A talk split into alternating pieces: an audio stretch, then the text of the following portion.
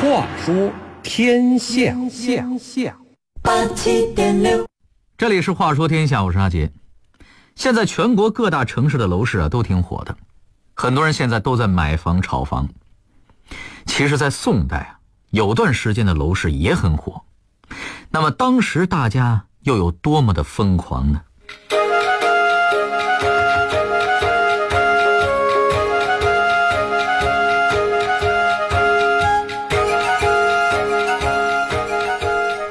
宋代的楼市为什么那么火？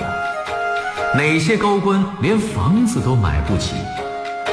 宋代的地产开发商，他们的赚钱方式和现代的又有哪些不同呢？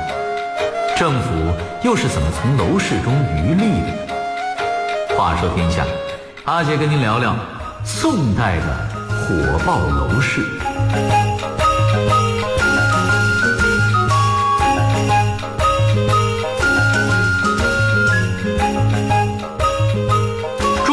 是火爆，其实啊古已有之，尤其是在两宋时期，那时候人们的生产生活已经出现了资本主义的萌芽，纯粹的城市人口已经有不少了。搁以前的朝代啊，即便是大城市里，很多做买卖的都市生意人还和农村有着千丝万缕的联系，基本上是农民在城里开设个分部，到大城市捞金。可是随着社会的发展，一些大城市的农场门市部开始独立于农村，有的呀，干脆就是城里人自己开的买卖了。很多工厂也开始出现，比如纺织厂、缫丝厂、木器厂。不过那时候的厂子还很小，有的呢也就是几十人，了不得了，有那么几百人，哈。但是和以前的朝代比起来呀，那可就算是大规模了。以前不叫厂，都叫做作坊。咱们现在老说一个词儿啊，叫坊间流传，说的呢就是这些城市平民之间流传的意思。当然了，有了这一大批人的出现，为他们提供服务的相关产业也开始兴盛起来。您看《清明上河图》，哎，就是反映当时的大城市首都开封的盛况。有看得仔细的人，甚至在这幅巨大的图上发现了几个另类咖啡厅。哎，咱这可不是甩新词儿，也不是说那时候就有咖啡了，而是用咖啡店咱做个类比，形容人家的店名啊很前卫，就是放在现在也是很洋气的。宋朝人爱饮茶，而在汴河边的一些茶房，名字竟然叫做朱骷髅茶房。一哭鬼茶坊等等，哈，虽说这个骷髅啊、鬼啊都是很不吉利的字眼，但是放在今天朋克摇滚的酒吧啊，还有咖啡馆的名字前面，那不是很贴切吗？是不是？所以说呀，当时的宋朝可以说是十分的开放了。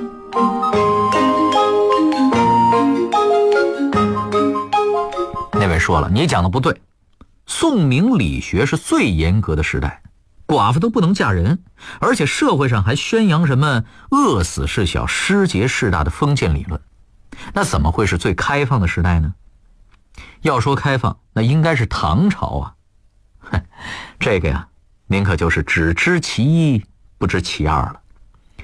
宋朝之所以产生那些封建理论，不是因为世道敦厚、百姓守旧，而是因为啊，当时的社会风气十分的败坏。很多资本主义萌芽出现后，人们开始对传统的封建道德规范不感冒了，有的做得过分了，甚至引起了知识分子的不满。于是，他们开始创建这些理论来呼吁社会文明恢复到过去安稳淳朴的状态。话语权虽然被主流把持着，但是社会底层暗流涌动。什么评书的雏形啊，话本的雏形，戏曲的极大丰富，那都是在这一时期开始迸发。什么宋明理学、程朱理学，那也抵不上说书的一段《大隋唐》和《水浒传》呐。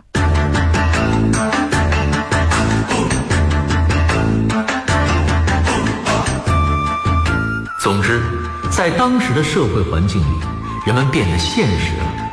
尤其是在经济发达地区，很多冠冕堂皇的理论是没有市场的。真正有市场的，就是楼市。为什么宋代大城市的楼市会火起来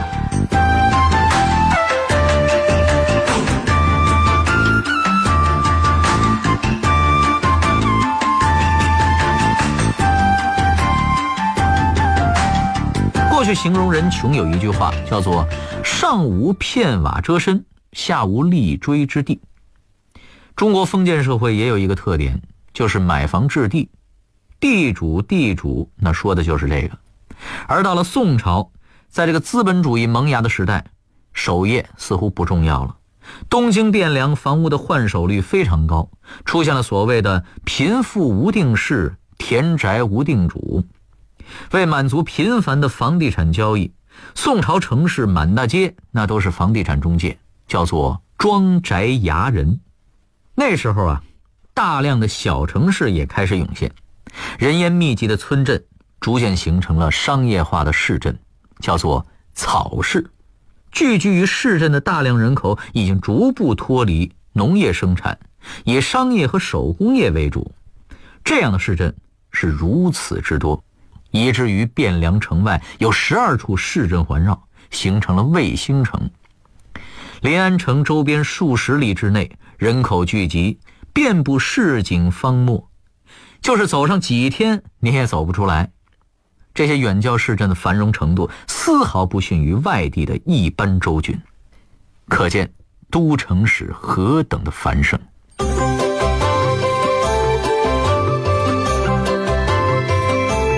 现在农村里的人喜欢去城里买房，小城市里的人喜欢去大城市买房，一切资源都往大城市流动，致使一线城市的居住要求越来越旺，居住成本也越来越高。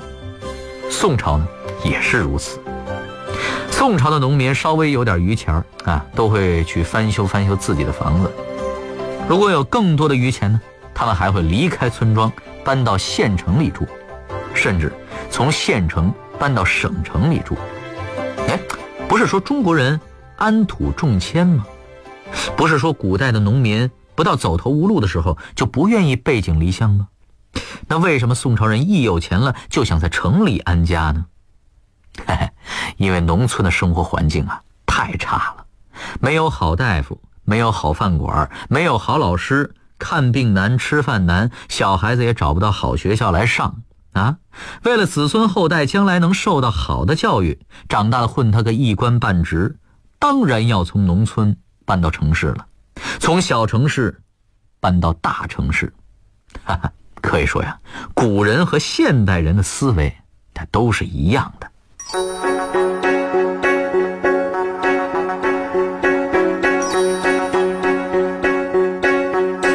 那么宋朝的房价高到了什么程度？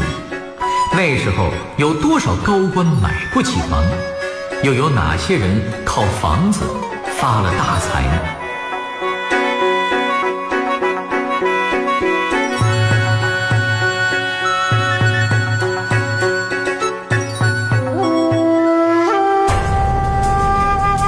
论古今是非，问的都是活着还是不活。这是个问题。看古往今来，看的都是雕栏玉砌应犹在，只是朱颜改。聊过去的事儿，说今天的理儿，就在每天与您相伴的《话说天下》。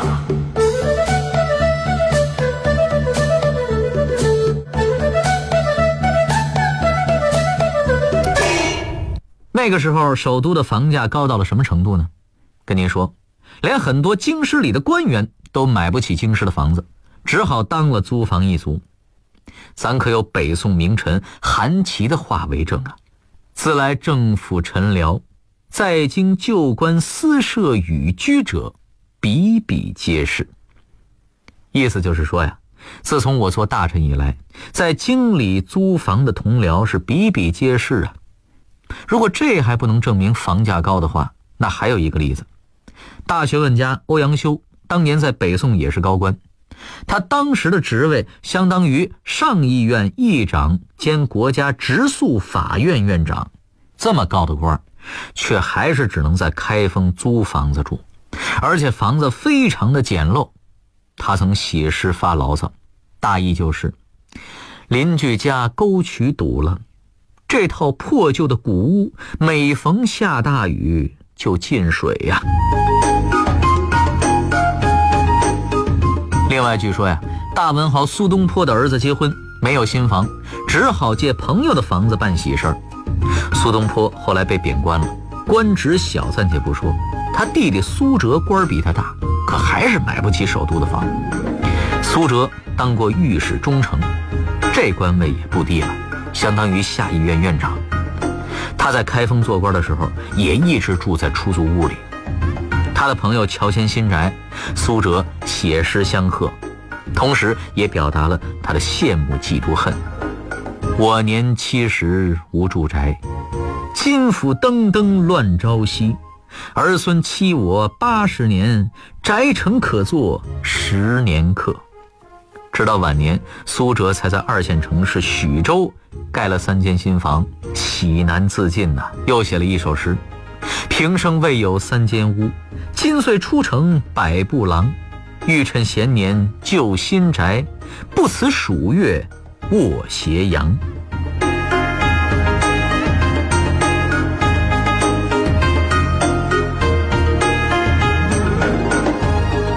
在那个时代。甚至连宰相都要租房子。宋真宗时的枢密副使杨丽，官位相当于副宰相，却只租住在陋巷。他去世时，宋真宗冒雨前往祭拜，发现巷子狭窄，连马车都进不了，又不禁感慨了一番。直到宋神宗时，朝廷才拨款在皇城的右掖门之前修建了一批官邸，这批官邸只有副部级以上的宰相。参知政事、枢密使等官员才有资格入住，部长以下的官员呢，您还是租房租。不过也不是所有的当官的都这样，很多腐败透顶的贪官在东京汴梁也是占着房、躺着地，家里有的是楼宇。就拿南宋初年来说吧，中兴四将之一的张俊，他虚报兵员，大吃空饷。宋高宗在杭州分给他一幢别墅。他又在苏州、镇江、绍兴、嘉兴、南京等五地分别购买和兴建豪宅，名下房产不下万间。奸相秦桧贪污的财富就更多了，房产也更可观。据陆游说，秦桧死后，新即位的宋孝宗查抄他的家产，光秦桧的孙子名下就有六千亩地和十三处房。再往前看看北宋末年。宋徽宗手下的奸臣何执中，在开封涉足房产开发，买地建房用于出租，每天光收房租就能收到一百多贯，而当时他一个月的薪水只有两百贯。与此同时，普通百姓却总是在为月底交不起房租而发愁，甚至于跑到街上向人乞讨房钱。不过呀，也有通过正当渠道分楼市红利的官员。这位就是宰相丁谓，他在汴京冰贵街购置了一块地皮。冰贵街地势低洼，经常积水，同僚都笑他傻。其实丁谓很聪明，他在宅基地附近开凿了一个大水池，既可以将积水存于一处，挖出来的泥土又可以用来垫高地基。然后他又修建了一座桥，再向朝廷奏请开辟保康门为通衢。很快，冰柜街变成了汴京的繁华地段，地价与房价都层层的往上涨，而丁位的房子恰好处于商圈的要害地位，您想，这不就赚翻了吗？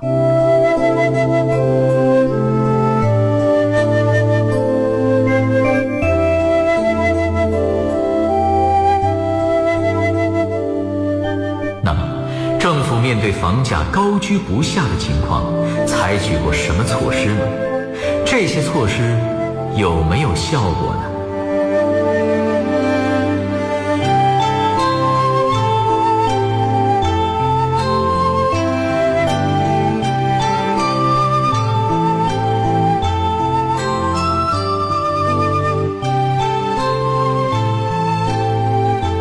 前几年房价涨速过快的时候政府搞过限购而大宋朝廷呢也搞过限购，限制京官在京城购买第二套房。宋真宗就曾下发过圣旨，禁内外臣事官田宅，皇帝亲自过问住屋问题，可见房价问题有多严重吧。现在政府出让国有土地给开发商，用的方式是招标、拍卖、挂牌。宋朝朝廷同样也是这样卖地的，不过呀，当时不叫招标和拍卖，而是叫做实封投状。朝廷公布地块和底价，有意向的买家把自己能出的价钱写在纸上，装到信封里，投进朝廷指定的标箱。报价期满，朝廷开箱，公开念出个人的报价，出价最高者可以买到地皮。当然了，宋朝房地产市场啊，也有跟今天不一样的地方，其中最大的区别是战争因素。宋朝房价，特别是南宋房价之所以暴涨，主要是因为战争造成的。作为官商云集的京城，汴梁的住宅无疑是特别的紧张。而到了北宋末年，金兵攻宋，开封很快就沦陷了。黄河以北的人民不愿意做亡国奴，跟着皇室往南迁。最后，在杭州、苏州、南京、长沙、镇江等地定居，致使当地的人口剧增，防荒严重。这一问题直到南宋灭亡，都没有得到根本解决，所以江南各大城市的房价才一直高居不下。由于租房需求旺盛，宋朝城市的租赁市场一直就很火爆。要是在宋朝大城市拥有一套像样的房产出租，基本上就衣食无忧了。司马光做过一个估计：十口之家，岁收百担，足供口食；月略房钱十五贯，足供日用。当时每个月十五贯的租金收入，那还算是少的。南宋时，建康府的房子每月收到的租金至少有二三十贯。因此，宋朝的有钱人家几乎都热衷于投资房地产。不同于今天的是，现在的房地产开发商基本上都是盖房子出售，宋代的开发商则是盖房子出租。宋朝政府是历代少见的商业驱动性政府，眼看着房地产市场如此有利可图，政府也积极投身进去，在都城与各州设立了佃宅务。专门经营官地与公地的租赁。天禧元年，也就是一零一七年，汴京佃宅务辖下有两万三千多间公租房，而八年后，京师公租屋的数目又增加到了两万六千多间。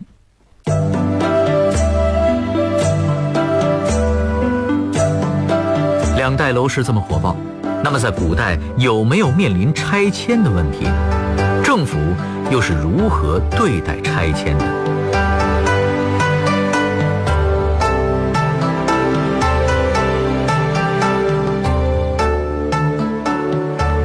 虽然说普天之下莫非王土，但事实上呢，中国封建社会历来都承认土地的私有产权，即使是皇帝，理论上也不应当任意侵占他人的土地和住宅。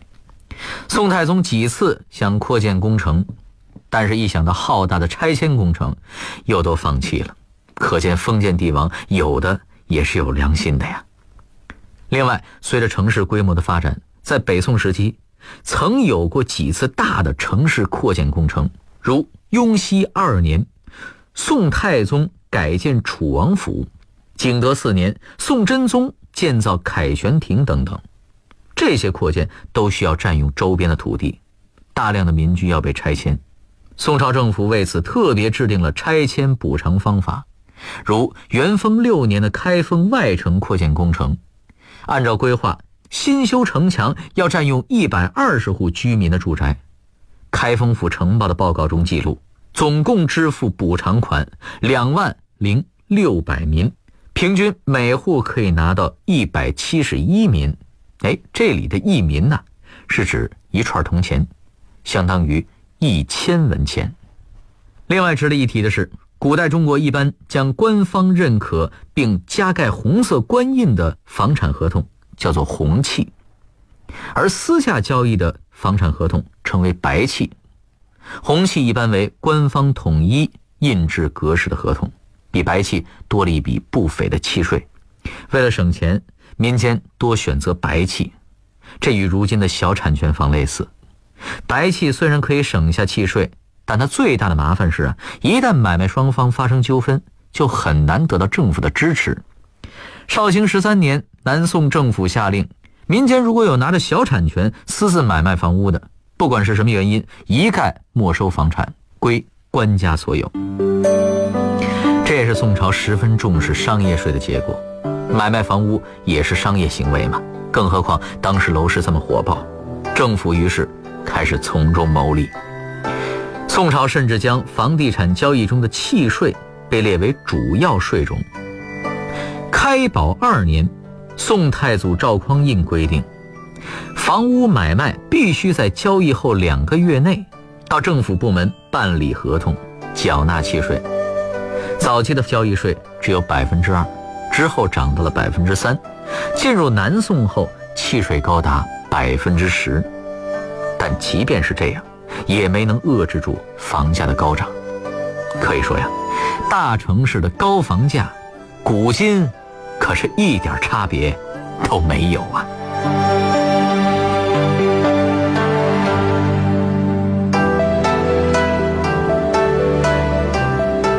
好了，这里是《话说天下》，我是阿杰，明晚十点。更精彩的故事还在等着您，接下来，请您继续欣赏北京文艺广播的精彩节目。